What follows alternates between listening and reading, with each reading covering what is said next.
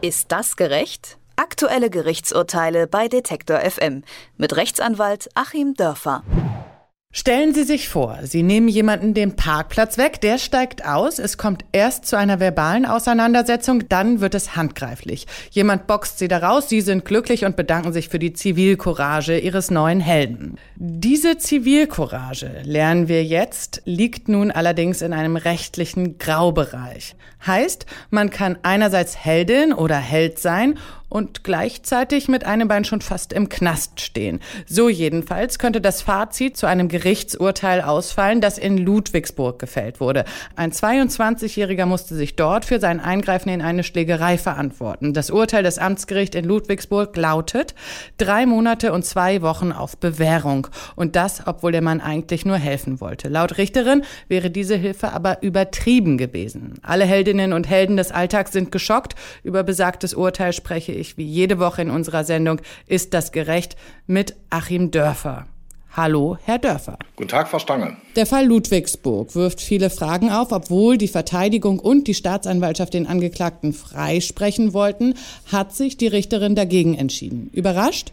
In diesem speziellen Falle schon überrascht, generell überhaupt nicht überrascht, weil der Fall wirklich interessant ist, um mal zu zeigen und sich auch klar zu machen, wie es teilweise vor deutschen Amtsgerichten zugeht. Das ist gar nicht mal so selten, dass wir hier so dieses Räderwerk erleben, was da ganz unglücklich ineinander gegriffen hat. Wir haben ja hier eine Mischung aus gravierenden Ermittlungspannen, wie man lesen konnte. Bei der Untersuchung soll ja die Polizei entlastende Zeugenaussagen ignoriert haben. Meinen Sie das? Zum Beispiel das, genau. Die Polizei hat wegen Krankheit zum Beispiel weiter auch SMS nicht abgerufen. Und es ist ja was ganz Übles passiert, was der Rechtsstaat eigentlich verhindern will. Dass nämlich der Angeklagte und jetzt Verurteilte dann zunächst mal wie Sie schon sagten, in Untersuchungshaft gesessen hat, während man bei der Polizei so eine Ermittlungspanne an die andere gereiht hat. Das ist ja das eine, was vorher passiert ist. Das geht ja schon mal gar nicht und wird da sicherlich auch weiter aufzuklären sein. Das zweite ist dann die konkrete Situation vor Gericht gewesen, wo wir eine Amtsrichterin hatten, die leider so reagiert hat und sich verhalten hat, wie es gar nicht mal untypisch ist. Also ich selbst habe noch im Hinterkopf ein Buch, was ich mal gelesen habe von dem amerikanischen Rechtsphilosophen Lon Fuller aus den 60er Jahren, der damals schon ganz klar sagte, und das war damals schon Standard, dass diese unteren Gerichte, eben hier in Deutschland die Amtsgerichte, ganz typischerweise eben dazu neigen, sich mit der Polizei zu identifizieren und mit denen quasi an einem Strang zu ziehen. Hier haben wir genau die Konstellation gehabt, Richterin und Polizei gegen Staatsanwaltschaft und Rechtsanwältin. Und so, die Polizei hat nun eben ganz bestimmte Ziele. Die sind zunächst mal Sicherheit und Ordnung und eben nicht Gerechtigkeit. Und hier sieht man, was passiert, wenn die Richterin nicht nach Gerechtigkeit sucht, sondern nach Sicherheit und Ordnung sucht. So nach dem Motto, ja, Hauptsache, äh, hier kommt es nicht zu irgendwelchen Auseinandersetzungen und wer hier aus der Reihe tanzt, den bestrafen wir. Und genau das ist passiert. Insofern skandalös, aber fast noch skandalöser die Tatsache, dass es noch nicht mal besonders überraschend ist. In der Presse wurde ja gemutmaßt, dass die Vergangenheit des Angeklagten eine Rolle gespielt habe, weil der Angeklagte nämlich, also der Couragierte in dem Fall, schon mal wegen Körperverletzung angezeigt worden war. Darf das bei einer Verurteilung mit einfließen? Darf die Richterin das mit einbeziehen? Sie darf es mit einbeziehen, aber auch hier ein ganz typischer Fehler eines Amtsgerichts. Sie darf es einbeziehen bei der Frage der Strafzumessung, aber auch nicht bei der Frage, ob der das jetzt gemacht hat oder nicht. Wir haben ja hier auch, wir kennen das aus Filmen zum Beispiel, in Teilen des US-amerikanischen Jury-Systems ja die Vorgehensweise, dass zunächst mal die Jury feststellt, ist hier zu verurteilen, ja oder nein. Um die Höhe der Strafe machen die sich gar keine Gedanken und das Gericht legt dann die Höhe der Strafe fest. So, und hier ist eben alles in eins gerührt worden.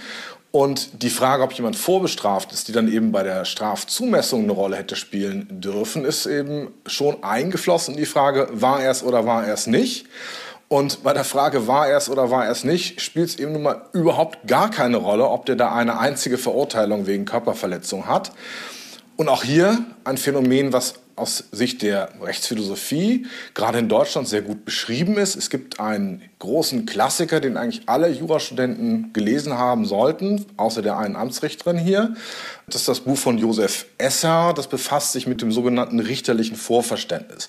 Hört sich kompliziert an. Worum geht's? Herr Esser sagt, ein Richter ist eben kein Computer, der nur nach Fakten vorgeht, sondern er geht mit bestimmten Vorurteilen an die Sache ran. Zum Beispiel, das ist ein Mann mit Migrationshintergrund, also wird er wohl zugeschlagen haben. Oder es ist ein Gebrauchtwagenkäufer, also wird er wohl Gebrauchtwagenverkäufer.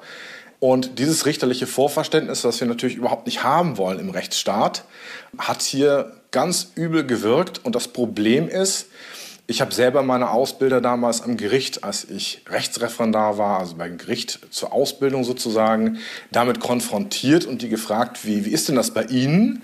Gehen Sie mal schon mit Vorurteilen an so eine Sache ran und da wurde ich ganz entgeistert angeschaut. Also viele Amtsrichter haben einen blinden Fleck, was ihre eigenen Vorurteile angeht.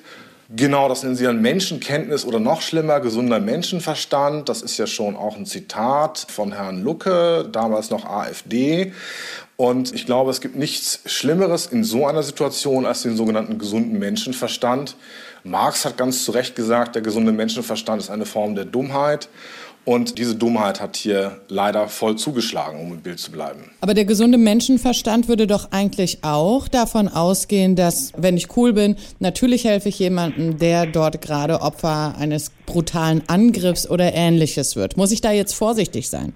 Nein, man sollte nicht vorsichtig sein. Man kann hier wirklich nur appellieren, sich von sowas nicht abschrecken zu lassen, nach wie vor Zivilcourage zu zeigen. Und unterm Strich ist es doch, so brutal das auch ist, sollten wir alle doch so kleine Helden sein, dass wir das Risiko von so einer Fehlverurteilung, die ja in der zweiten Instanz noch aufgehoben werden kann, doch nach wie vor eingehen sollten. Wenn es eben hier, wie der Verurteilte ja selbst geschildert hat, um Menschenleben geht, da gibt es eigentlich überhaupt kein Vertun, da muss ich das Risiko eingehen. Und er ist ja das Risiko eingegangen, auch überhaupt äh, ein, ein körperliches hohes Risiko. Insofern passt es dann wieder, dass er wegen Körperverletzung vorbestraft war, weil man muss vielleicht auch mal sagen, also ähm, es hätte sich ja nicht jeder in diese Situation reingetraut. Man muss sich vor Augen führen, es ging eben hier nicht mit verbalen Zickereien los, sondern da war schon eine mächtige Schlägerei im Gang mit mehreren Personen und der geht da rein.